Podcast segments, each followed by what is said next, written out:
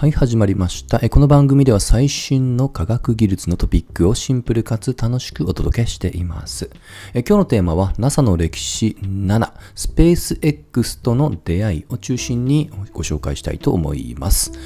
前回 NASA の歴史で21世紀の新たなライバル、中国との関係について触れました。ざっくり要点を振り返ると、20世紀末はむしろスペースシャトルの失敗でロケット打ち上げを中国に委託した時期もあったんですが、まあ技術的なね、投用リスク、ないしはまあ、あの軍事的なね、強化ってことね、警戒をして、えー、それはもう21世紀以降、むしろ、えー、控えて、今は宇宙の、まあある意味、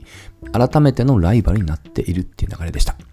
まあ、ただし、えー、スペースシャトルの事故によって、えー、自国でのロケット打ち上げが、まあ、あの厳しい状況は変わらず、えー、結局2011年でスペースシャトルは、まあ、あの計画、まあ、ラストフライトになりますが、それ以降はロシアのロケットに依存をせざるを得ないという状況でした。はい。まあ、しかもね、えー、21世紀には、えー、以前に触れた ISS 国際宇宙ステーションの、まあ、稼働もね、スタートしておりますので、スタットもそこへの、まあ、輸送ってものはね、えー、より求められていたというね、なかなか厳しい時期ですね。で、NASA の選択は、実はこれはもう20世紀末から粛々と、えー、まあ、水面下では計画されたんですけど、えー、アメリカの国内の、えー、新しい民間企業に、まあ、委託をしていくっていうね、そういった路線を選択することになります。まずは先ほど触れた ISS への、えー、まあ、物資を輸送をする。まあ、そのためのロケット開発ってものを民間に公募していこうと。はい。えー、これあの初めての NASA による公募はだいたい2006年ぐらいに行われました。はい。そしてこの時に、えー、まあ、いくつかね、もちろん、あの、段階、ステップがありますので、最終的に勝ち残ったのが、オービタルサイエンシーズ。もうこれはね、もう吸収合併して今はもうない会社です。そしてもう一つが今日の主役のスペース X ですと。まあ、まさにこの受注ってものがね、えー、文字通りスタートで NASA との二人三脚で今の大躍進に、進んでいくとね、まあ、そういった流れだと思ってください。えー、スペース X、もうすでに有名な企業ですけど、念のために、えー、この公募の4年前、2002年に、えー、連続起業家で有名なイーロン・マスク氏が、えーまあ、立ち上げました。えー、元では当時ね、ペイパルをね、起業した、えー、資金、まあ失礼、えー、売却で、え、まあ得た資金、だいたい数百億円と言われています。これを元手に立ち上げました。はい。まあ、これはちょっとイーロン自身のあの歴史を話すと長くなるので、一旦そこまでにしておきます。で、実はちょっと細かいですけど、その2006年の NASA の公募直前に、えー、DARPA、これあの、ペンタゴン、国防総省の R&D 組織ですよね。ここも実は、えー、ロケットのプロジェクト公募っていうのをたまたま行っていて、えー、これがですね、実は、えー、あまり知られてませんけど、まあ、いろんなスペース X の、まあ、あの、政府からの初受注案件になりいますと。はい。ただ実はこのロケット打ち上げ失敗します。はい。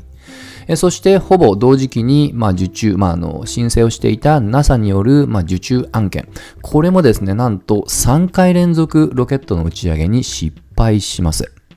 ちょっとね、今のスペース X からは想像できないと思いますけど、えー、本当に立ち上げ機ってのはね、あの、まあ、いいとこなしな状況でした。はい。で、当時、その NASA の公募ってのは、大体ですけども、まあ、2億8000万ドルぐらいと言われております。まあ、今のね、日本換算で、まあ、400円、億円ぐらいかなと思います。で、ロケットの打ち上げ費用なんですが、まあ、ちょっとね、もちろんあの、丸めていうのは危険なんですけど、相場感だけで言うと、まあ、一発あたりね、その開発から打ち上げ云々まで100億円ぐらいだと思ってください。はい。で、スペース X は、あの、以前ね、スペースシャトルが、まあ、当初、えー、夢見ていた、えー、再利用型、これの完全版を施行しておりましたので、もちろんそれよりは安くやるぞってことをターゲットにしてました。まあ、ただね、この実際の完全再利用が実験成功するのは、もう少し先の話ですと。いずれにしても、えー、この3回、まあ、DARPA の失敗重ねるともうプラス1回。この4回重ねるっていうことは、まあ、単純計算して100億 ×4 で400億円が失われるわけですと。はい。まあ、当初のね、自己資金とかね、まあ、プラスアルファ、ベンチャーキャピタルの資金も鑑みても、相当資金繰り厳しいことがね、想像つくと思います。えー、ですので、本人も、えー、電気で触れてますけども、まあ、この4回目が文字通り最後の、まあ、チャンスでした。はい。彼はほぼ全財産を全、えー、まあ、ビットしたわけですね。そして結果としては4回目に、えー、初めて打ち上げの成功を収めると。はい。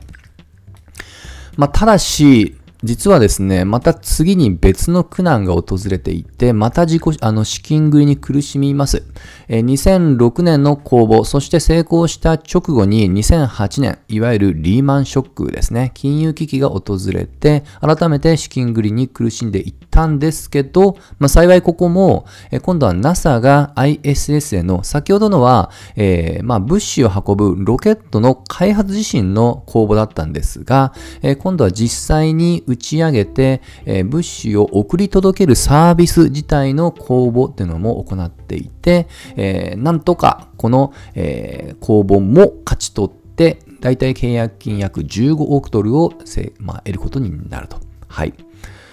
まあ本当、まあスペース X の立ち上げ機はもうお客様のすべては NASA と言っても過言ではないですと。はい。ちなみにこのマスクはこの年2008年になんと、えー、今話題の EV メーカーのテスラの CEO にも着任をしていますので、まあ、本当に一人の人間がよくぞここまでやったなというちょっともう驚きすら感じます。はい。いずれにしても、この、えー、まあ、あの、契約で、まあ、なんとかね、えー、まあ、休止に一生得た、まあ、テス、スペース X なんですが、えー、まあ、それ、それからは比較的順調な時期を迎えます。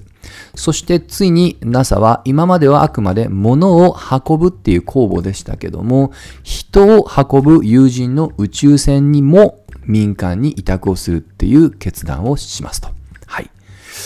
こちらも、まあこれはね、えー、途中当然無人よりもね、はるかにね、シビアな要求が要求されますので、相当先行されましたけど、えー、もともと政府系の企業であったボーイング社と共に、えー、スペース X も選ばれることになりますと。はい。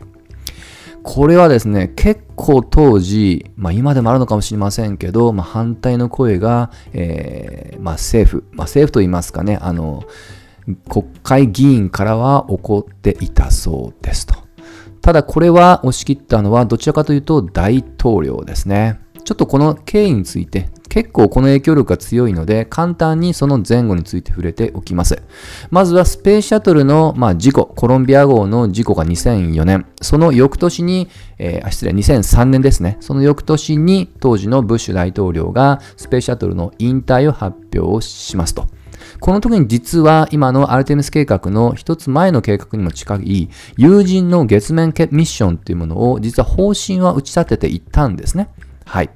ところが、次の大統領のオバマさんが、どちらかというと、まあ、オバマケアに代表されるように、もうちょっとね、現実的な、えー、まあ、社会福祉とかね、そういった路線を優先することで、この月面計画は、えー、一旦蓋をされます。そしてその間は前回触れました通り、えー、新しいライバルの中国が、まあ、あの、虎視眈々と宇宙開発を、まあ、進めていっていたわけですね。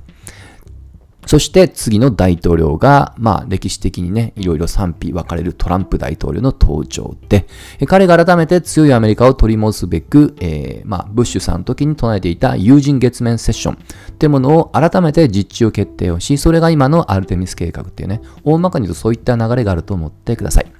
そして途中で触れましたオバマさんの時に、えー、この宇宙、新しい宇宙政策発表されて、まあそういったね、どちらかというと、その経済的なね、合理性といいますかね、まあコスパっての重視をする一環で、民間への ISS への宇宙輸送ビジネスを支援をしていくっていうことも発表され、それが、えー、NASA の公募に直接的につながっていると。はい。まあ、といった形で、もちろん NASA 単独では全くなく、むしろ NASA は政治的な、まあ、思惑に揺さぶられていたと言った方が正しいと思います。いずれにしてもそういったね、外部的な、えー、まあ、機会をね、まあ、あの、本当限られたチャンスをね、奇跡的に掴んだのがスペース X とも、えー、言えるのかなと思います。もちろんね、それなりの実力も備えていたのは言わずもがなですと。はい。まあ、いずれにしてもね、こういった大統領の英断もありまして、とうとう、えー、友人の宇宙船、通称ドラゴンってものね、スペース X が開発をしていき、えー、2010年に、えー、まずは、え、まだ無人ですね、友人を想定した宇宙船のテスト飛行、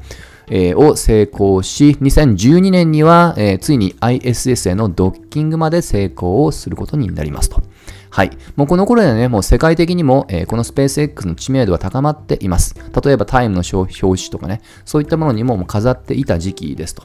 したがって NASA 以外の、えー、他の国からのの民間企業からも受注が増えてきたっていう流れですね。まあ、ただし、あの、今でね、ちょっとあの、ちらっと増えましたけども、彼らの売りはコスト。で、特に完全再利用っていうのが彼らの売りだったんですが、実はこれ自身を成功するのは、実は2015年までかかってきます。これもこれで結構失敗重ねています。まあ、興味持った方はね、おそらくスペース X の、えー、公式チャンネルとかで、あの、YouTube チャンネルとかではまだ公開されてると思います。はい。えそしてそこからもちろんね、あの友人なのでね、本当に慎重なテストっていうのを積み重ねていって、ついにいよいよ政府が認可をするのが2020年ですね。この年に正式にスペース X は、えー、まあ、NASA の宇宙飛行士を乗せて ISS に、えー、飛行を、えー、まあ、無事成功することになると。はい。2011年の、えまあ、スペースシャトル引退後ですので、えー、まあ大体ね、まあ10年前後ぐらいね、かかっていました。まあそれまではね、ロシアに依存してましたけど、え、ついにね、この2020年の画期的な出来事で、改めてアメリカは自国、まあ民間ではありますけど、自国独自の、まあ有人宇宙船飛行を改めて実現をしたっていうことですね。はい。実はですね、今話をしたこの有人飛行の物語を、えー、2022年に Netflix が独自コンテンツってことで配信しています。もしね、契約している方は、えー、まあ、ぜひね、見てください。特にね、イーロンが結構苦境の時期とかのね、なぜか映像も残っていると。まあ、よく残す余裕はあったんだなと、ちょっとひねくれたコメントもしたいですけども、まあ、ぜひ、あの、まあ、興味ある方は覗いてみてください。はい。で、これ以降は、えー、継続的に NASA は有人ミッションをスペース X に発注をし続けています。実はつい最近、えー、数日前にもこの追加発注の記事が流れました。2030年までの有人ミッションを NASA に任していくっていうことで、えー、これが仮に成立すると、え計14回で、え支払ったお金が、まあ、契約額面通りだと約49億ドル。まあ、日本円にして7000億円ぐらいですかね。これぐらいの規模を NASA はスペース X にま払ったことになるわけですね。はい。まあ、ということでね、えー、今日はま民間のシフトっていうことで、そのシンボリックな企業、スペース X だけにね、ちょっと話をシンプルするために絞りました。もちろん他にも、えー、まライバルと言われているジェフ・ベゾスが立ち上げたブルーオリジンとか、まあ、新興企業って実は結構あるんですね。はい。それらがま競争を繰り広げていき、まあ、よりね、その民間委託のメリットであるその合理性といいますか、コストダウンっていうのを実現をしていくと。まあ、NASA にとってはね、よりその管理的な機能っていうのが強まっていきますが、まあ、おそらくはコストダウンという当初の目的は達成できている可能性は高いと思います。ちょっとこれはね、あの、裏を取ってはいないんですので、ちょっと直感的なあのコメントで恐縮ですね。まあ、いずれにしましても NASA にとってはそういった、まあ、あの任せられる、まあ、民間が出てきたっていうところでより、他の領域に力を注げられる可能性が広がったという見方もできます。え、次回はその、えー、今度は今までねちょっとあの優先順位上下げていた純粋なその科学への貢献という観点で NASA がどういった関わりをしたのかについて触れてみたいと思います。え、ということで今日はここまでにしたいと思います。また次回一緒に楽しみましょう。